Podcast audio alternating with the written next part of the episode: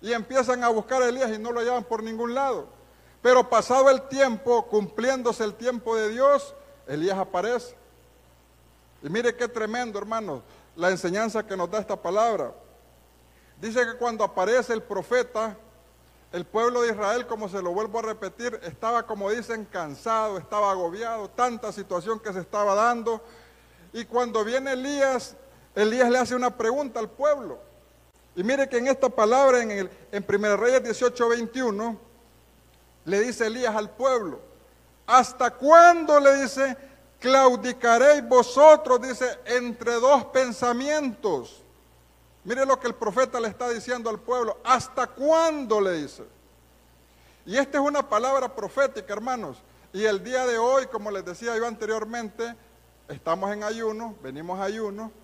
Y la palabra profética es una palabra que muchas veces confronta. Y Dios nos viene a confrontar, no como dicen para molestarnos, sino que porque Dios quiere lo mejor para cada uno de nosotros. Y el profeta Elías le dice, ¿hasta cuándo? Le dice, ¿Hasta cuándo claudicaréis vosotros entre dos pensamientos? Y les dice, si Jehová es Dios, seguidle. Y si Baal, id en pos de él. Mire qué tremendo. Aquí el Señor nos está preguntando, y hoy el Señor nos viene a preguntar, ¿hasta cuándo? ¿Hasta cuándo? El pueblo de Israel, hermanos, como dicen, estaba con un pie en el mundo y otro pie adentro. Así estaba el pueblo. Porque Elías va y se lo pregunta y le dice, ¿hasta cuándo? ¿Hasta cuándo? Y algo bien importante de esta palabra, hermanos, de este versículo, es que aquí Elías no le está hablando al mundo. Elías no le estaba hablando, como dicen, a los filisteos. Elías no le estaba hablando a los egipcios. Elías le estaba hablando al pueblo suyo, al pueblo de él. Y hoy Dios, hoy el Espíritu Santo nos viene a hablar a nosotros, a su pueblo, a sus hijos. ¿Cuántos son hijos del Señor aquí, hermanos? Amén. Somos hijos del Señor. Y Dios hoy nos está hablando. Y hoy Dios nos, nos está preguntando hasta cuándo. Y ya vamos a ir viendo por qué. No porque Dios nos quiera molestar o porque Dios nos quiera castigar, sino que porque Dios quiere lo mejor para cada uno de nosotros.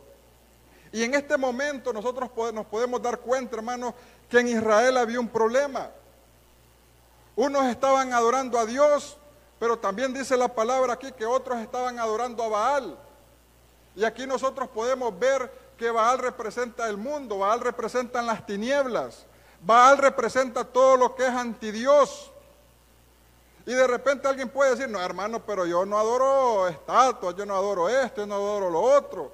Pero aquí nos está diciendo que el pueblo de Israel estaba, como dicen, adorando a medias. Y Dios quiere, hermanos, que nosotros le adoremos. Dios quiere, Dios es un Dios celoso y Dios quiere que nosotros le adoremos y le busquemos solamente a Él. ¿Cuántos dicen amén? Haciendo un paréntesis, hermano, sobre, la, sobre lo que es el ayuno, porque hoy estamos en ayuno, este, este, día de ayuno, hermanos, realmente nuestro pastor o la, doctrina de nuestra iglesia no es que la pone, como dicen, para cumplir un requisito, sino que porque nosotros necesitamos, hermanos, necesitamos ayunar. ¿Por qué necesitamos ayunar? Mire, la Biblia nos enseña que somos espíritu, alma y cuerpo. Y lo que esté más fortalecido de esas tres áreas es lo que va a gobernar, nuestra vida. Si nuestra carne está fortalecida, hermanos, la carne no gobierna. Si nuestra alma está fortalecida, nuestra alma nos va a gobernar. Pero si nuestro espíritu está fortalecido, el espíritu va a ser el que nos va a gobernar. Ahora, no venimos a ayunar para torcerle el brazo a Dios. eso no es el ayuno. El ayuno venimos acá porque nosotros, como les decía anteriormente, somos espiritual mi cuerpo. Y le tenemos que decir al cuerpo que quien manda es el espíritu. Pero ¿cómo lo hacemos, hermanos? Lo hacemos ayunando. Ayunando. Si usted de repente viene por primera vez, si usted se le olvidó, no hay problema, hermano. Dios, Dios es un Dios bueno. y Dios es un Dios de oportunidades. Tenemos muchas oportunidades de aquí para adelante, pero lo que le quiero decir, hermano, es que nosotros venimos a ayunar porque venimos a fortalecernos. Acuérdense ustedes aquel verso cuando dice que Jesús se encuentran con unos demonios, unos endemoniados, y le dice Jesús, este género no sale si no es con ayuno y oración. La otra semana, ya mañana, venimos a orar. Pero imagine qué bonito que estamos comenzando este tiempo de, de oración, de intercesión con un ayuno. Cuando nosotros ayunamos, nuestra carne, hermanos, miren, empieza a bajar. Y cuando ayunamos y buscamos la presencia de Dios, nuestro espíritu crece. Estamos más sensibles a la voz de Dios. Y que sea el Espíritu de Dios en esta mañana dándonos esa sensibilidad, dándonos esa, ese poder de, abrazar esta palabra y que, que esta palabra, hermanos, sea, como dicen, una semilla fructífera en nuestras vidas. ¿Cuántos dicen amén? Pero dice esta palabra, mire, Primera Reyes 18, 21, que Elías les dice, ¿hasta cuándo claudicaréis? Y mire que la palabra claudicaréis en el, en el diccionario bíblico es la palabra H6452. Y dentro de muchas de sus acepciones, hermanos, mire que dice que es saltar encima, vacilar, también significa, hermanos, cojera. Dice claudicar y también significa cojo. Imagínense que aquí eh, Elías les está diciendo, ¿hasta cuándo van a estar cojeando? Le dice. Usted ha visto a una persona que tiene problemas en el pie. Esta persona no puede correr, hermano, porque se le dificulta. O una persona cuando se ha golpeado un pie o cuando tiene un problema, difícilmente camina bien. Y aquí Elías les está preguntando, ¿hasta cuándo van a seguir cojeando? Pero veámoslo desde el punto espiritual, hermanos. Veámoslo desde el ángulo espiritual. El Señor muchas veces nos dice, ¿hasta cuándo? ¿Hasta cuándo? El pueblo de Israel en este verso, hermanos, estaba, como dicen, no sabían si se iban con Dios, no, sabían si se iban con Baal, estaban pasando una situación difícil y ellos no sabían qué hacer. Ellos no sabían qué hacer, hermano. Y usted conoce la historia y usted lo puede leer ahí en su casa, pero podemos ver que el pueblo estaba con una dificultad, con una incertidumbre. Y, lo que más me llama la atención, imagínense, que dice que el, pueblo está pasando una necesidad. Y cuando Elías les hace la pregunta, ¿qué hicieron el pueblo, hermano? El pueblo se quedó callado. Mire lo que dice el final de este versículo. Y el pueblo no respondió palabra. Mire qué tremendo. Estaban pasando una necesidad. Estaban en un, como dicen, en una sequía de tres años. Estaban pasando un desierto tremendo, hermano. Estaban pasando una dificultad grande. Y viene el profeta y les pregunta, decídanse si Dios o Baal. Y ellos no responden. ¿Cuántas veces, hermanos, nosotros escuchamos la palabra aquí en el púlpito? ¿Cuántas veces nosotros escuchamos la palabra profética y una vez dice, ¿seré yo, Señor? ¿Será a mí que me están hablando? Y uno sabe, hermano, que es uno, que es a uno.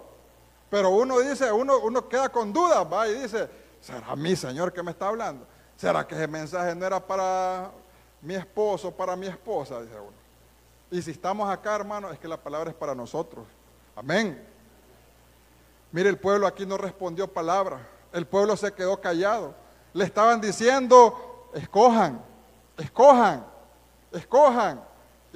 Y, tenían que tomar una decisión, pero muchas veces las decisiones, hermanos, nos cuesta tomarlas. Escuchamos que nos dicen, hermanito, haga esto. Y no, y uno ahí está. Pero mire que, que Dios es un Dios de misericordia. ¿Cuántos dicen amén? Tenemos un Dios de misericordia. Y, como Dios es un Dios de misericordia, hermano, Dios hoy nos viene a hablar. Hoy nos viene a hablar a cada uno de nosotros. Ayúdeme ahí en 1 Reyes 19, 9 siempre con el profeta Elías. Mire qué tremendo lo que sucede acá. Después del verso anterior que yo le leí, dice la Biblia que Elías se confronta con los profetas. Pero antes le voy a leer este verso. Dice, 1 Reyes 19, 9. Y ahí Elías se metió en una cueva donde pasó la noche y vino a él palabra de Jehová, el cual le dijo, ¿qué haces aquí Elías? Antes de este verso, hermanos, dice la Biblia que Elías se enfrenta con los profetas de Baal y le dice a los profetas de Baal, vamos a hacer algo, les dice. Y le dice a todo el pueblo, a todo el pueblo que está ahí, vamos a ver quién es el Dios verdadero, les dice. Vamos a ver quién es el verdadero Dios. Ustedes, les dice a los profetas de Baal, hagan un holocausto, Dios, y yo también haré el mío, dice Elías. Y el holocausto que descienda fuego del cielo, ese es el Dios verdadero. Miren, miren lo que sucede. Y dice la Biblia, contándoles rapidito, parafraseándoles el, capítulo anterior, que los profetas de Baal, dice, empezaron a adorar a Baal y gritaban, dice, alrededor del holocausto que tenía ahí. Y gritaban y gritaban y adoraban y le decían Baal, Baal y tantas cosas que gritaban. Dice la Biblia que hasta se empezaron a, sajar la, la piel, hermano, a herirse y empezaban a chorrear sangre. Miren los sacrificios que esta gente hacía, ellos hiriéndose, porque ellos querían una respuesta. Pero dice la Biblia que no pasó nada, hermano. Los profetas de Baal quedaron todos heridos, todos ahí golpeados, pero no pasó nada. Pero vino Elías y oró, y fuego descendió del cielo. Y el pueblo de Dios se pudo dar cuenta, hermano, que el Dios verdadero, el Dios de Israel, era el Dios, que no hay más Dios que Él. Pero después de eso, Acab le cuenta a Jezabel. Y Jezabel dice, vamos a matar a Elías. Oiga bien, levantan un decreto de muerte sobre el profeta. Decretan, levantan un decreto de muerte sobre Elías. Y le dicen, vamos a matar a Elías. ¿Y saben ustedes qué es lo que hizo Elías? Mire que cualquiera pudiera decir, qué bárbaro el profeta, como, qué miedoso, ¿va? Mire, es lo que está aquí en este versículo. Primera Reyes 19, 9. Y ahí dice, se metió en una cueva, dice, donde pasó la noche y vino a él palabra de Jehová, el cual le dijo, ¿qué haces aquí Elías? Mire lo que sucedió. Elías temeroso va y se mete a una cueva. Pero dice la Biblia, unos versos antes, que Elías el camino que él llevaba era hacia el monte Oreb. Elías iba camino hacia un monte.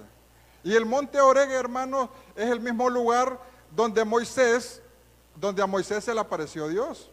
Y donde a Moisés Dios le dio las tablas de, la, de los diez mandamientos y todo eso. Es el monte Sinaí. Dice que para ahí va Elías. Pero Elías se desvía de su camino y se va y se mete a una cueva. Aquí está en este verso. Dice que ahí se metió en una cueva y pasó la noche. Ahora, espiritualmente, hermanos, ¿qué representa una cueva? Nuestro pastor nos ha enseñado que una cueva significa lugares de tiniebla. Una cueva puede significar problemas. Una cueva puede significar una enfermedad, una cueva puede significar eh, una situación financiera, una cueva puede significar tantas cosas que no son de Dios. Y por eso, hermanos, mire aquí que Dios le hace una pregunta. ¿Qué haces aquí, Elías? ¿Qué estás haciendo acá? Y mire que muchas veces nosotros estamos en una cueva. Tal vez la cueva mía puede ser diferente a la de ustedes. Y algunos nosotros podamos, podamos entender, hermano, pero también hay alguien que, me, que puede decir, ¿verdad? No, hermano, yo no tengo ninguna cueva, yo estoy. Y qué bueno, hermano. Gloria a Dios por eso. Pero una cueva es un problema. Una cueva puede ser una dificultad. También una cueva, una cueva puede ser un vicio. Una cueva puede ser tantas cosas. Pero hoy, hermanos, con ayuda del Señor, con ayuda del Espíritu Santo, que sea Dios mostrándonos. Porque muchas veces podemos estar en un lugar como estos, en los cuales estaba Elías, y no reconocerlo. Muchas veces podemos estar en un lugar como esta situación y poder decir, no, es que no, es que no estoy ahí yo, es que no. Pero en esta mañana, hermanos, que sea el Espíritu Santo mostrándonos. Que esta mañana sea el Espíritu Santo, como dice, convenciéndonos de pecado, de justicia y de juicio. Que sea el Espíritu Santo, hermanos, mostrándonos qué cosas en nuestra vida tenemos que cambiar. Qué áreas de nuestra vida tenemos que mejorar. Porque todos tenemos problemas, hermano. Todos tenemos un lugar, o como dicen, una pata con la que cogíamos. Pata porque somos ovejas, como dijo nuestro pastor. Pero todos tenemos problemas, hermano. Si no es de una cosa, es de otra. Si no es esto, es lo otro. Pero mire aquí que dice la Biblia que Elías se metió en esa cueva. No es que nadie lo metió, él, él tomó la decisión. Él tomó la mala decisión. Muchas veces nosotros, hermanos, tomamos malas decisiones. Y muchas veces nosotros creemos que la culpa es Dios, que la culpa es de Dios, es que Dios no me quiere, pero también muchas veces le estamos echando toda la culpa al enemigo. Y a veces son decisiones que tomamos nosotros. Pero también, hermanos, hay situaciones difíciles, como por ejemplo maldiciones generacionales. Tal vez usted está lidiando con un problema y usted dice, qué barbaridad, es que yo no puedo salir de ahí. Y tal vez es una maldición generacional. Y tal vez es un problema que usted solo no va a poder salir. Solamente con ayuda de nuestro Dios podremos salir de ahí. Amén. Pero hoy, hermanos, que sea Dios, que sea el Espíritu Santo de Dios dándonos la fuerza, que sea el Espíritu Santo de Dios mostrándonos y diciéndonos cómo salir de esos lugares. Porque déjeme decirle que Dios le enseñó a Elías cómo salir de ahí. Y hoy Dios nos va a enseñar a nosotros cómo vamos a salir de esas situaciones difíciles que hemos estado pasando, de esos problemas que nos han estado agobiando, de esas situaciones que nos tienen cansados, hermanos. Mire aquí que en el verso 19, Primera Reyes 19, 9, Dios le hace una pregunta a Elías. ¿Qué haces aquí, Elías? ¿Sabe usted por qué Dios le hace esa pregunta? Y es la misma pregunta que Dios nos la está haciendo a nosotros. ¿Qué hacemos en esos lugares? Porque Dios, hermano, Dios es un Padre. Dios es nuestro Padre y Dios quiere lo mejor para nosotros. Y hoy Dios nos está mostrando, hermanos, qué camino tenemos que tomar, qué cosas tenemos que dejar porque Él nos ama. Pero mire que después de que Dios le hace la pregunta a Elías, Elías le responde, 1 Reyes 19:10. Mire la respuesta que le da Elías. Dice 1 Reyes 19:10, él le respondió, le dice, he sentido un vivo celo por Jehová, Dios de los ejércitos, porque los hijos de Israel han dejado tu pacto, dice, han derribado tus altares y me buscan para quitarme la vida.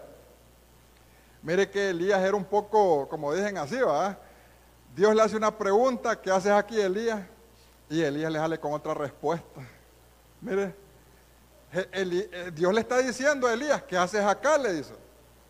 Pero mire, de ahí Dios le dice, y Elías le contesta otra cosa, le contesta. Dios le está diciendo a Elías, ¿qué haces acá? Pero mire lo que, lo que dice Primera Reyes 19:11.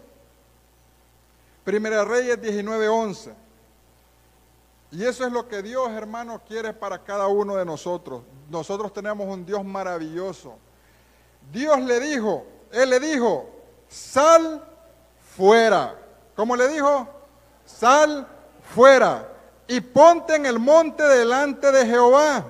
Y aquí dice que Jehová se paseaba y un grande y poderoso viento que rompía los montes y quebraban las peñas delante de Jehová, dice, pero Jehová no estaba en el viento y tras el viento un terremoto, pero Jehová no estaba en el terremoto. Ahora, de este verso, hermano, ¿qué es lo que queremos sacar? ¿Qué le dijo Dios a Elías?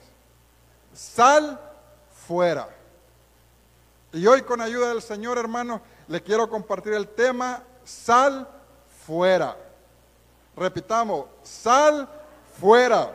Ahora, podremos decir, va, ¿será que es que Dios equivocó? Dije, porque, porque la gramática española no podemos decir sal adentro, Pero, pero y muchas veces nosotros nos podemos poner a pensar esto. Pero si nosotros lo analizamos, hermano, sal fuera. Mire, Dios le dice a Elías, Elías, salí. Como cuando usted le dice, va, hermano, salga. Y usted va con aquel pasito, hermanito, como de, como de tortuguita, ¿va? Y va saliendo ahí despacio. Pero Dios le está diciendo, sal fuera, le dice. ¿Ha visto usted cuando usted, como dicen, tiene que salir a la carrera y a usted hasta lo van empujando? Hermanos, Dios así quiere que nosotros salgamos. Dios está deseoso de que nosotros salgamos de toda esclavitud, de toda esclavitud de malos vicios, de toda esclavitud, hermanos, de malas actuaciones, de esas enfermedades, de esos problemas que nos están agobiando. Dios está que quiere que nosotros salgamos. ¿Cuántos dicen amén? ¿Sabe usted por qué se lo digo? Porque tercera de Juan Dios dice, amado, yo deseo que seas prosperado en todas las cosas, dice, que tengas salud, dice, así como prospera tu alma. Eso dice tercera de Juan 2, hermanos. Dios quiere lo mejor para nosotros. Pero muchas veces, hermanos, Dios permite las situaciones porque necesitamos aprender. Muchas veces nos metemos, como dicen, a cuevas por malas decisiones, pero Dios quiere que usted, que yo, que todos los que amamos a Dios, hermanos, tengamos una vida de prosperidad. Y no le estoy hablando solamente de dinero, sino que de todo, hermano. Dios nos quiere bendecidos. ¿Cuántos dicen amén? Pero mire lo que dice en este verso, 1 Reyes 19:11. Después de que Dios le dice, sal fuera, le dice, ponte en el monte delante de quién? De Jehová. ¿Dónde estaba Elías? Elías estaba en un hoyo, hermano. Elías estaba en una cueva. Elías estaba, como dicen, en un ahí hoyo. Pero, ¿cuáles son los anhelos de Dios? Dice aquí que le dice Dios, dice, ponte en el monte. ¿Qué son el monte, hermano? El monte es lugar de altura. Nosotros como hijos de Dios, hermano, tenemos que estar en lugares de altura. Pero no solamente le dice, ponte en el monte, sino que le dice, ponte en el monte delante de quién? Delante de Jehová. Dios le está diciendo, ponte en el monte delante de mí, le está diciendo Dios. ¿Sabe cuál ha sido el problema, hermano? Que muchas veces nosotros nos subimos a los montes, pero buscamos montes que no son Jehová, hermano. Muchas veces nos metemos a montes, hermanos, que no es Dios. Ahora, le hago una pregunta. ¿Delante de qué monte ha estado usted, hermano? Preguntémonos. ¿Delante de qué monte? Muchas veces nosotros venimos y nos ponemos delante del hombre. Cuando tenemos una situación difícil, muchas veces al último que buscamos es a Dios. ¿Y de quién nos ponemos delante? Nos ponemos delante del hombre. Muchas veces nos ponemos delante de la enfermedad. Muchas veces nos ponemos delante de la situación difícil. Muchas veces nos ponemos delante de la tristeza, pero lo que menos hacemos es ponernos delante de Dios. Y Dios quiere, hermanos, que busquemos su rostro. Dios quiere que nosotros nos pongamos delante de Él. Muchas veces, hermanos, nos ponemos delante de los problemas familiares. Sabe que, que muchas veces eh, cuando la gente está pasando una enfermedad, una situación difícil, yo sé que no es fácil. Yo sé que no es fácil, hermano. Pero Dios quiere y Dios quiere que nosotros salgamos de todas esas situaciones. Y yo sé que con ayuda de Dios lo vamos a poder hacer. ¿Cuántos dicen amén? Amén. Pero le dijo Dios a, a, Elías, ponte delante del monte, delante de Jehová. Pero ahora mire lo que, lo que dice Primera de Reyes 19:13. Primera de Reyes 19:13. Y cuando lo oyó Elías, cubrió su rostro con su manto y salió y se puso a la puerta de la cueva. Y he aquí, vino a él una voz diciendo, ¿qué haces aquí, Elías? Mire, esta era una segunda pregunta, hermano. Ya le había dicho la primera vez Dios a Elías, ¿qué hacías acá? Si usted lee bien, le había preguntado qué hacías acá y Elías no le contesta nada. Y es cuando Dios le dice, sal fuera, le sal fuera. Pero dice aquí la Biblia, hermanos, si usted lee 19:13, que Elías no salió. ¿Qué fue lo que hizo él? Se puso a la puerta, hermano. Él no salió, él tenía la orden de Dios, sal de aquí, vete de aquí. Pero Elías no salió. Elías se puso a, la, a la puerta de la cueva y nuevamente le pregunta a Dios, ¿qué haces aquí, Elías? ¿Y no se le parece familiar a usted que muchas veces uno tiene un problema? Y uno conoce su problema, hermano. Porque nadie más se conoce a sí mismo que Dios y que uno mismo.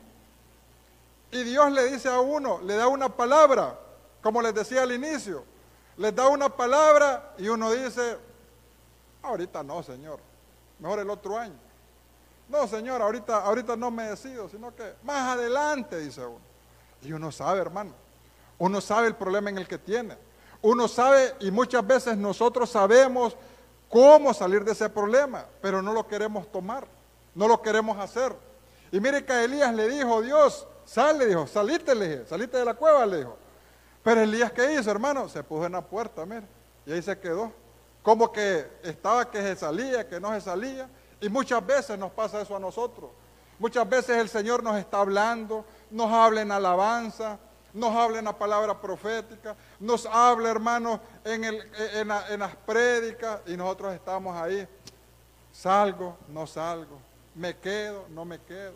Y mire, esto le pasó a Elías. Elías no tomaba la decisión. Ya le había dicho Dios, salite de ese lugar y andate al monte, le dice, al monte delante de mí, a adorar. Pero Elías no quería tomar la decisión. Pero después viene Dios y le dice, el 19.4, Primero Reyes 19.4, mire que nuevamente Elías vuelve a contestar lo mismo. Él, respondió, dice, he sentido, dice, un vivo celo por Jehová, Dios de los ejércitos, dice, y, y vuelve a repetir lo mismo. Pero mire el 19.15. Primera Reyes 19.15. Le dice, y le dijo Jehová, ve, le dice, vuélvete por tu camino, le dice, por el desierto de Damasco y llegarás y ungirás a él por rey de Siria. ¿Qué le dijo Dios a Elías acá? Vuélvete por el camino. ¿Quién es nuestro camino, hermano? Cristo. Acompáñeme ahí a Juan 14, 6. Mire lo que dice la Biblia. Jesús les dijo, ¿qué les dijo Jesús? Yo soy el camino y la verdad y la vida. Nadie viene al Padre sino por mí. Cristo es nuestro camino. ¿Qué le había pasado a Elías, hermano? Se había apartado del camino. Se había apartado del camino. Ahora, uno muchas veces puede decir, no hermano, pero yo no me he ido al mundo, yo no, yo no ando bebiendo, yo no ando haciendo esto, haciendo lo otro, porque nosotros normalmente como seres humanos, hermanos, vemos lo visible, vemos los, los pecados como dicen capitales, pero ¿qué pasa muchas veces, hermanos? Hemos dejado la oración, nos hemos apartado del camino. ¿Qué pasa, hermano, cuando nosotros nos acordamos y decimos, ay, antes me acuerdo cómo oraba, dice uno. Antes dice cómo oraba, dice en las madrugadas, dice en las noches, pero ahora estoy frío, dice la gente. Se apartó del camino, hermano. Y no es que le estoy diciendo que va a ir al infierno, no, sino que Dios quiere, hermanos, llevarnos a una vida plena. Dios quiere que nosotros estemos en los montes. Dios quiere que nosotros estemos en las alturas. Pero si nosotros estamos orando cada mes que viene la oración aquí a la iglesia, hermano, vamos a andar con las pilas bajas, hermano. Si nosotros venimos a orar solamente el día que venimos al culto, tenemos problemas. Ahora veámoslo con, con el congregarnos. Hay gente que dice, ah, es que ustedes solo quieren pasar metidos en iglesia. Hay gente que así dice, hermano. Ahora pregúntese usted, ya hablamos que nosotros somos espiritual mi cuerpo. ¿Cuántas veces comemos la mayoría de los que estamos acá? Tres veces, va. Ay, ¿cuántas veces comemos palabra de Dios? otros más de tres, hermano. Otros menos, pero, pero ahí estamos. Pero lo que le quiero decir es que nosotros tenemos que alimentar nuestro espíritu.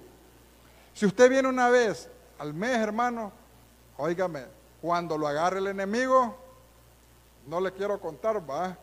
Pero déjeme decirle que nosotros tenemos que retomar el camino. Nosotros tenemos, hermano, tenemos. Hoy Dios nos está llamando. Hoy Dios nos está diciendo, hijos, vuelvan al camino. Hijos, vuelvan al camino. Hijos, suban al monte delante de mí, dice el Señor.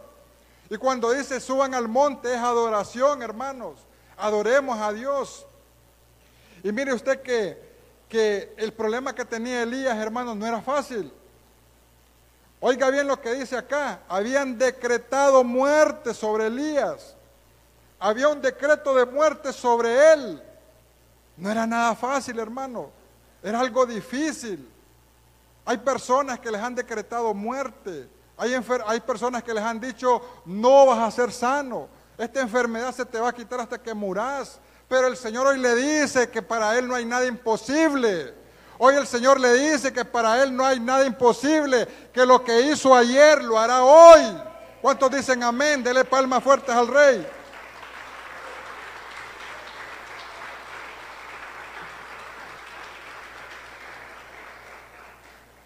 Ahora, hermanos, el problema que tenía Elías era serio, era grave.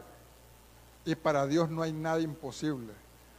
Dios, Dios es el Dios de lo imposible. Para Dios no hay nada que Él no pueda hacer. Todo lo que, cualquier problema, el tamaño del problema que usted tenga, hermano, para Dios no es nada. Si usted está pasando una situación difícil, si usted está pasando, está sumido en tristeza, si su problema es de, en el alma, que tiene problemas de sentimientos, de dolor, Dios le va a sanar su dolor. Si sus problemas son heridas, Dios la va a sanar, hermano. Dios lo va a sanar. Si sus problemas son financieros, hermano, pidámosle al Señor, busquemos al Señor y Dios, Dios nos va a dar la salida, hermanos. Si su problema es de salud, Dios dice que Él se llevó nuestras enfermedades y las clavó en la cruz del Calvario. Y Él nos va a hacer sanos, nos va a hacer libres de toda enfermedad, hermanos. Pero hay que creer, hay que creer lo que dice Dios. Dios lo hizo, hermano. Dios lo hizo con Elías. Dios lo hizo. Y Dios lo va a hacer hoy con nosotros. ¿Cuántos dicen amén? Para Dios no hay nada imposible. Ahora, el Señor esta mañana, hermano, nos está diciendo, hijos, movámonos. Miren, estos, estos son tiempos, hermanos, son tiempos, cualquiera pudiera decir, va, son tiempos difíciles, hermano. Esta pandemia nos tiene, dice mucha gente, pero realmente dice que cuando la situación está difícil es cuando Dios se glorifica. ¿Cuántos dicen amén? Imagínense nosotros cómo hemos crecido en tiempos difíciles. Y mire, le voy a decir algo.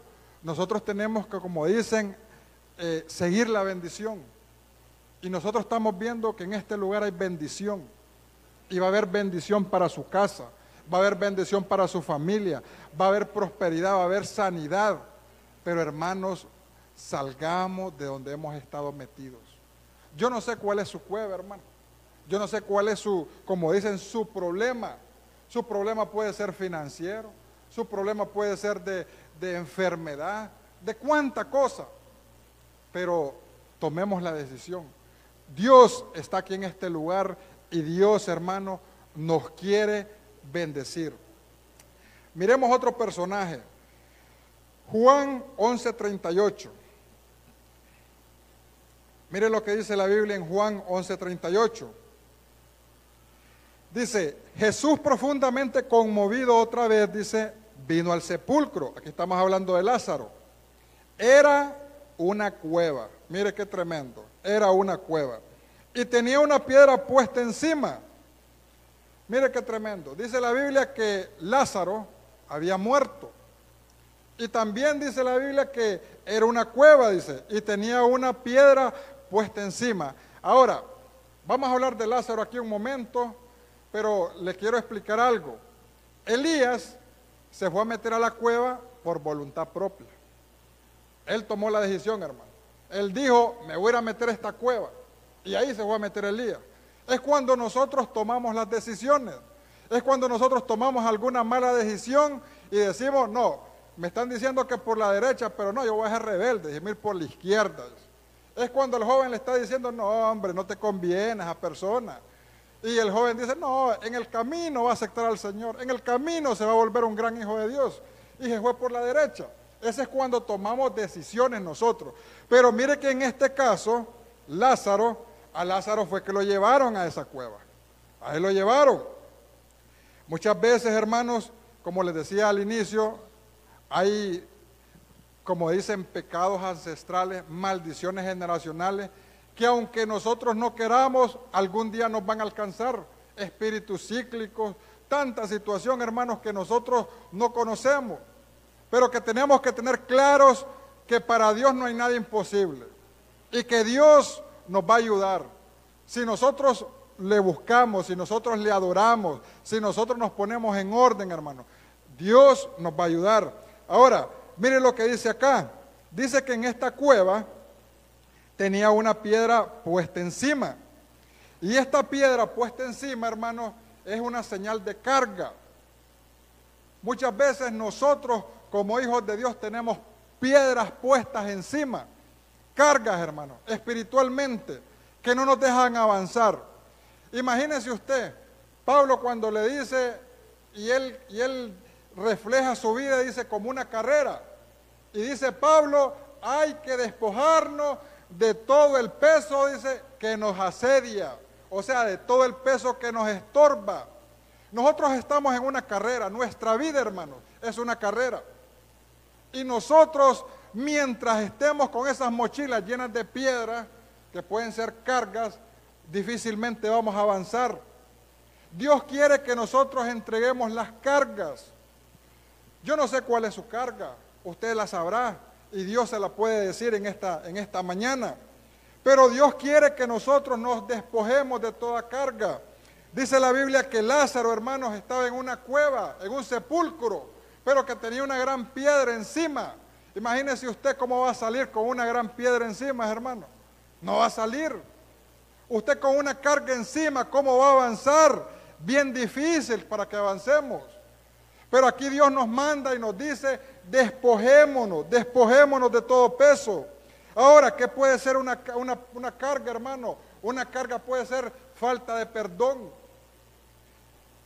Una carga puede ser, hermanos, heridas espirituales en nuestras vidas. Una carga puede ser, hermanos, eh, pecados ocultos. Esos pecados que nosotros, como les decía yo, muchas veces los tenemos adentro pecados ocultos que no nos dejan avanzar, pecados, hermanos, que los hacemos cuando estamos a solas, pero que no nos dejan avanzar.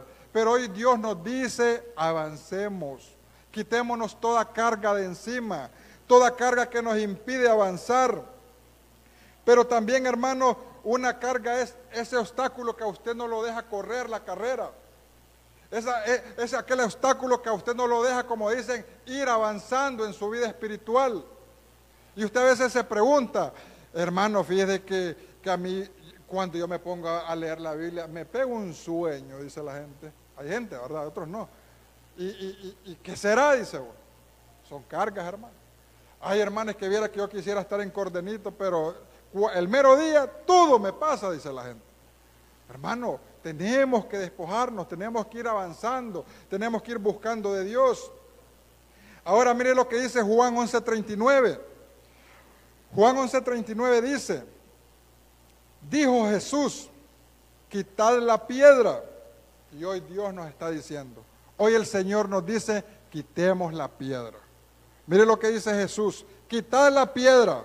Marta, la hermana del que había muerto, le dijo, Señor, mire qué tremendo esto, Señor, hiede ya, porque es de cuatro días. Mire, la hermana de, Lázaro le dice a Jesús, Señor le dice, mi hermano ya hiede. Y cuando nosotros nos preguntamos espiritualmente qué significa heder, qué significa tener un mal olor. No le estoy hablando, hermanos, de que hay que comprar perfumes ni nada de eso, sino que estamos hablando espiritualmente. Espiritualmente, ¿qué es lo que le pasaba a Lázaro? Dice aquí la Biblia que él ya hería. Pero usted puede decir, no, hermano, pero es que era un muerto y qué muerto va a oler, dice uno. Pero aquí estamos viéndolo espiritualmente, espiritualmente. Ahora, déjeme decirle algo.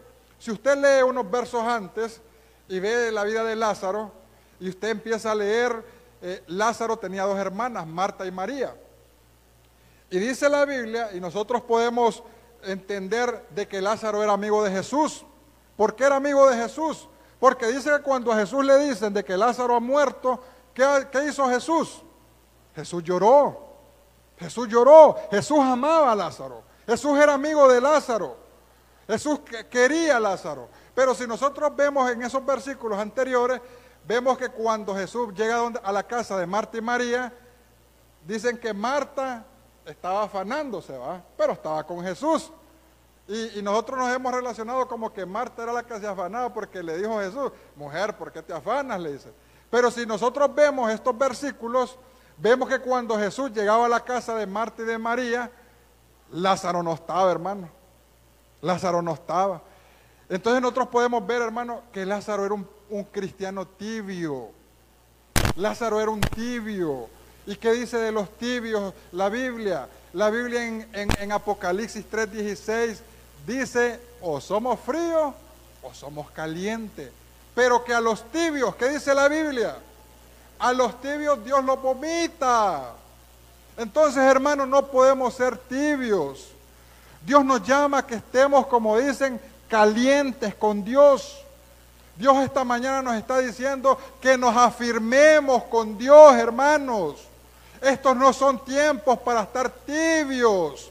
Estos no son tiempos para estar con un pie en el mundo y otro pie en la iglesia.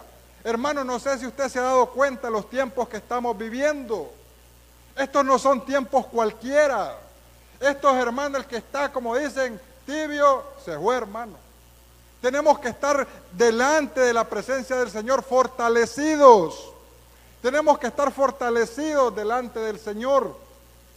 Y este hombre era un tibio. ¿Sabe por qué? Porque cuando llega Jesús, él no estaba. Él nunca lo encontraban ahí. Lázaro andaba, como dicen, como dicen, a, saber haciendo qué. Fíjese que realmente, eh, no sé si a usted le ha pasado, pero yo sé que muchos lo hemos vivido en nuestros barrios, en nuestros, en nuestros lugares donde estamos, que normalmente en este tiempo de pandemia, más cuando tuvimos la iglesia cerrada, hermanos, en esos listados de, intercesión, hermano. Eran interminables los listados. Y, realmente a mí me pasó varias veces, un casos especiales, que personas cuando tenían un familiar enfermo, hermano, y, que tal vez habían sido inconversos o que no habían creído en Dios, buscaban de Dios. Y buscaban de Dios y se acercaban a Dios. Incluso personas que, que pasaron por la enfermedad y cuando estaban con enfermedad buscaban de Dios y se aferraban a Dios. Pero ¿qué pasaba cuando ya se sanaban, hermano? ¿Qué pasaba cuando ya volvían a la normalidad? Uno, uno decía, ah, este lo voy a llevar a la iglesia, este me va a acompañar a la iglesia y en la iglesia ya no vamos a caber de tanta gente que está viniendo. Pero mire cuál es la realidad, hermano. Se volvieron a enfriar, se volvieron a enfriar. Pero Dios, hermano, Dios quiere que nosotros nos fortalezcamos en Él. ¿Cuántos dicen amén? Dios quiere que nosotros nos fortalezcamos en Él. No es tiempo para ser tibios. No es tiempo para que estemos, como dicen, con un ojo adentro y el otro afuera, hermanos. No es tiempo para que estemos en esa situación. Ahora, mire lo que dice. ¿Qué significa el olor? ¿Cómo debe ser nuestra fragancia, hermanos? Mire lo que dice Efesios 5.2. Acompáñeme ahí y busquemos Efesios 5.2, que, que habla la Biblia sobre nuestra fragancia. Dice la Biblia, y andad en amor, como también Cristo nos amó y se entregó a sí mismo por nosotros, ofrenda y sacrificio a Dios en olor fragante. Nuestro olor, hermanos, ¿cómo debe ser nuestro olor delante de Dios? debe ser fragante. Dice la Biblia que nuestras oraciones son incienso delante de Dios y que nuestras oraciones suben al trono de su gracia como olor agradable. Hermanos, pero ¿qué pasa cuando nuestro olor no es agradable? ¿Qué pasa, hermanos, cuando nuestro olor no es grato delante de Dios? Y cuando le estamos hablando de, fragancia, de olor, hermanos, estamos hablando de nuestra santidad. Cuando hablamos de nuestra santidad es nuestra conducta, cómo nos estamos comportando. Cuando hablamos de la fragancia, hermano, ¿cuál es nuestro testimonio? Porque mire, nosotros pasamos aquí en la iglesia, pero imagínense, hoy vamos a estar cuatro horas, ¿verdad? Aquí, cuatro, tres por ahí. Pero imagínense cuánto tiempo pasamos en el mundo nosotros, allá afuera, trabajando en los negocios y todo eso. Pasamos más tiempo afuera que tiempo acá. Pero ¿cómo es nuestro comportamiento? ¿Cómo es nuestro testimonio allá afuera? ¿Cuál es nuestra fragancia? ¿Cómo está su fragancia, hermano? Pero sobre todo, ¿cómo está su fragancia delante de Dios, hermano? ¿Cómo está nuestra fragancia? Dice que Jesús cuando ve a Lázaro o cuando estaban ahí delante de Lázaro le dice, Señor, le dice Marta, ya le dice. Nuestra fragancia, hermanos, es nuestra adoración, es nuestra santidad. Y cuando le digo nuestra santidad, no es que, que, porque muchas veces hay un mal concepto de la santidad y dice, ah, es que no decimos que somos santos, dice, porque santo es el que no peca, dice. No, no es eso. Santidad es diferente, hermanos. Nuestro comportamiento, nuestro hablar, nuestro testimonio, esa es la fragancia, una delante de los hombres. Pero ¿cómo está nuestra fragancia delante de Dios? Y cuando le digo cómo está nuestra fragancia delante de Dios, hermano, es porque nosotros, Dios espera que nosotros tengamos olor grato delante de Él. Pero muchas veces nuestra fragancia no está buena. Pero Dios quiere, hermanos, y que sea el Espíritu Santo de Dios en esta mañana mostrándonos. Si nosotros hemos tenido problemas, hermanos, porque todos los hemos tenido. Si nuestra fragancia, hermanos, ahorita está, pero no está bien. Hoy es tiempo. Hoy es tiempo, hermanos. Hoy es tiempo, va a haber un tiempo de oración y que sea el Espíritu de Dios en cada uno de nosotros mostrándonos. Que sea el Espíritu de Dios, hermano, diciéndonos qué áreas debemos cambiar, qué áreas necesitamos cambiar. Pero sigamos adelante. Mire lo que dice la Biblia en Juan 11:40, siempre con el relato, el relato de Lázaro. Juan 11:40. Jesús le dijo, ¿No te he dicho que si crees verás la gloria de Dios? Y hoy Dios nos está diciendo, no les he dicho que si creen, que si creemos, veremos la gloria de Dios, hermanos. Dios hoy nos está diciendo, si creemos, veremos la gloria de Dios. Y mire lo que dice el 1141. Busca ahí el 1141.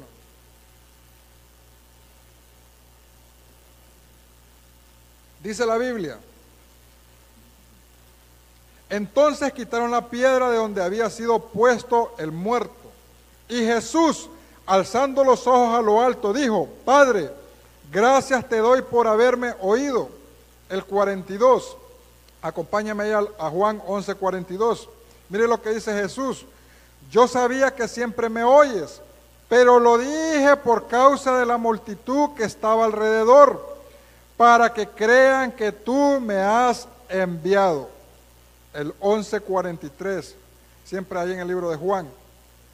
Y habiendo dicho esto, Jesús clamó a gran voz, Lázaro, ven fuera. Mire, Lázaro, ven fuera. Y el 1144 dice, y el que había muerto, 1144, y el que había muerto dice, salió atada las manos y los pies con vendas y el rostro envuelto en un sudario. Y Jesús les dijo, desatadle y dejarle ir.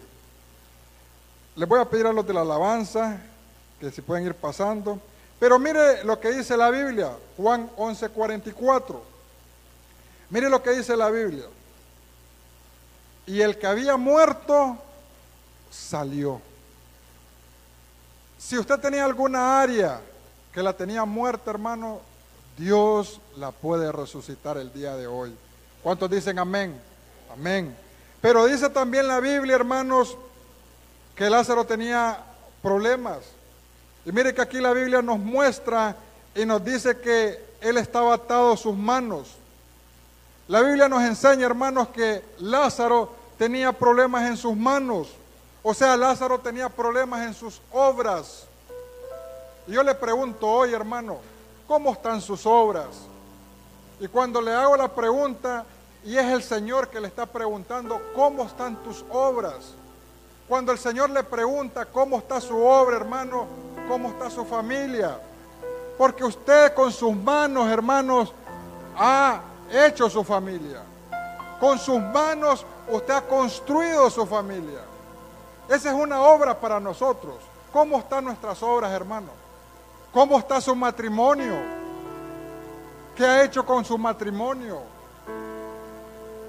Pensemos un rato en eso, hermano.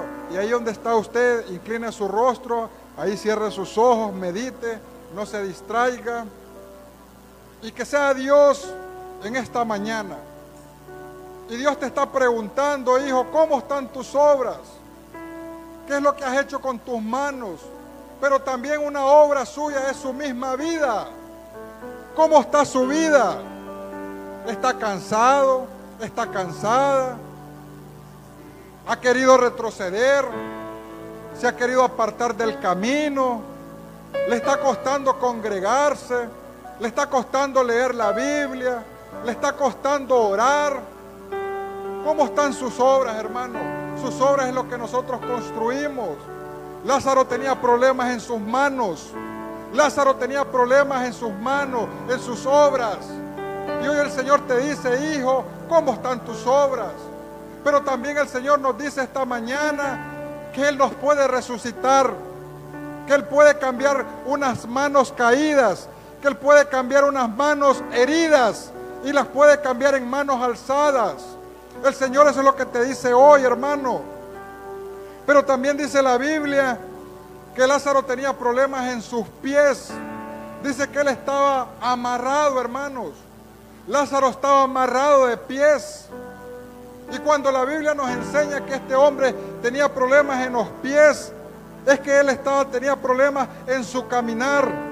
Él tenía problemas en su andar. Y hoy el Señor nos está preguntando, hijos, ¿qué lugares han estado visitando? Hijos, ¿qué lugares han estado yendo? ¿O qué, o hijos, cuáles son sus amistades? Y a los jóvenes, ¿A dónde están caminando los jóvenes? ¿Cuáles son sus amistades? ¿Con quiénes se están relacionando? ¿Será que estas amistades te están alejando de los caminos del Señor? ¿Será que estas amistades te están apartando de, subir al monte? ¿Será que estas amistades te están destruyendo? Te están llevando a caminos que no son correctos. Lázaro tenía problemas en sus pies. Pero hoy el Señor viene a sanar todo problema en el nombre poderoso de Jesús. ¿Cómo ha sido tu, caminar, hermano? ¿Cómo ha sido nuestro caminar, nuestra conducta? ¿Será que donde llegamos tenemos problemas? Y muchas veces nosotros decimos, viera, tanto problema que tengo. Me ha salido un problema por aquí, me ha salido un problema para allá. ¿No será que el Señor te está hablando y el Señor te dice, hijo, sal de ese lugar. Hijo, hijo, retome el camino. Hijo, sube al monte a adorar. Pero también dice la Biblia que, que Lázaro tenía su rostro envuelto, dice. Y, el, y la tela que este hombre tenía era tela de sepultura. Dice la Biblia que él tenía envuelto su rostro. Y cuando la Biblia nos dice que tenía envuelto su rostro, es porque él tenía problemas en su vista. Él tenía problemas en sus ojos. Y hoy el Señor nos dice, ¿qué están viendo, hijos? ¿A qué han prestado sus ojos? ¿Qué es lo que han estado viendo? ¿Será que han, que han estado poniendo su mirada en cosas que no me agradan, dice el Señor? Pero también Lázaro tenía problemas en su oído, porque tenía envuelta su cabeza. Él no podía oír. Y esta mañana dígale al Señor, Señor, arranca, arranca toda carne que no permite escuchar tu voz. Dígale al Señor, Señor, arranca, arranca, quita todo estorbo en mi oído, dígale al Señor. Quita todo lo que, todo lo que esté estorbando en mi oído para, para escuchar tu voz, para saber cuando tú me hablas, para poder distinguir cuando tú me hablas y cuando las tinieblas me hablan. Dígale al Señor, arranca de, mi, de todo oído, dice, todo estorbo. En el nombre poderoso de Jesús, Señor. Sea tu mano poderosa sobre cada uno de nosotros. Pero también dice la Biblia que Lázaro tenía problemas en su boca, hermanos. Lázaro tenía cubierta toda su cabeza y tenía problemas en su boca, tenía problemas en su hablar. Hoy el Señor te dice, hijo, hijo, Sal de todo problema de tu hablar. Problemas del habla, chisme, murmuración, crítica. Hermanos, todos en algún momento hemos tenido estos problemas, pero hoy el Señor nos está diciendo que arranquemos todo lo que está estorbando, todo lo que no nos sirve y que a Dios no le agrada. Ahí donde usted está, si usted anhelas la presencia de Dios y usted quiere que Dios haga un cambio en su vida, póngase de pie, hermanos. Y vamos a orar. Y le vamos a decir al Señor, Señor, aquí estamos. Pero mire lo que dice la Biblia. Dice, y el que había muerto salió. El que había muerto salió. Hoy Dios está resucitando. Hoy Dios está cambiando. Hoy Dios está resucitando. Y hoy, Dios nos dice, desátenles y déjenles ir. Tomemos la decisión, hermano. Esta misma hora, llámame hacia afuera, resucítame. Remueve hoy mi piedra, llama por mi nombre. Cantemos, hermanos, cantemos. Toda mi historia, resucita mi sueño, transforma hoy mi vida. Haz un milagro. Haz un milagro, Señor. Haz un milagro esta mañana, Señor, en el nombre de Jesús. Haz un milagro. Señor, en el nombre de Jesús. Resucítame. Aquí estamos, mi Dios. Te pedimos un milagro, Señor. Haz un milagro, Señor. piedra, llama por mi nombre, muda mi resucita mi sueño, transforma hoy mi vida. Gracias, Dios.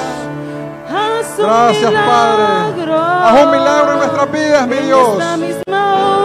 Haz un milagro, Señor, en nuestras vidas, Señor. Ayúdanos, mi Dios, en el nombre de Jesús. Resucítanos, Dios, en el nombre de Jesús, Señor.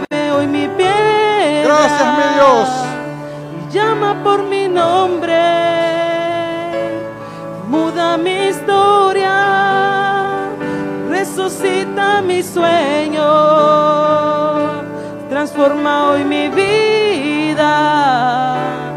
Haz un milagro en esta misma hora. Me llamas hacia afuera. Resucítame.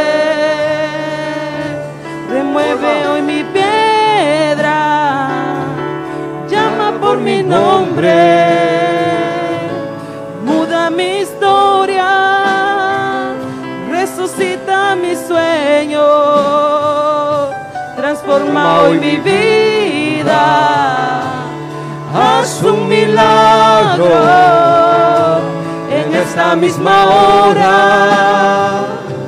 Me llamas hacia afuera, resucítame. Remueve hoy mi piedra, llama por mi nombre, muda mi historia, realiza mis sueños. Transforma hoy mi vida. Haz un milagro en esta misma hora. Me llamas hacia afuera. Resucítame. Gracias, Señor Jesús. Remueve esa piedra, Señor. Sácanos de esa cueva, Señor. Que tú nos puedas hacer cosas grandes y diferentes en cada uno de nosotros, Señor. Queremos aprenderte a alabarte. Queremos aprender a escuchar tu voz, Señor.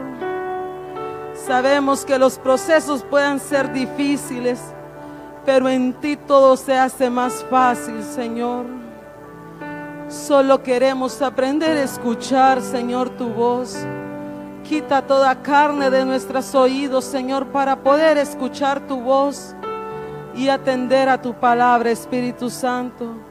Te damos gracias, oh Rey bendito. Muchas gracias, Señor. A ti te alabamos, Señor. Aleluya.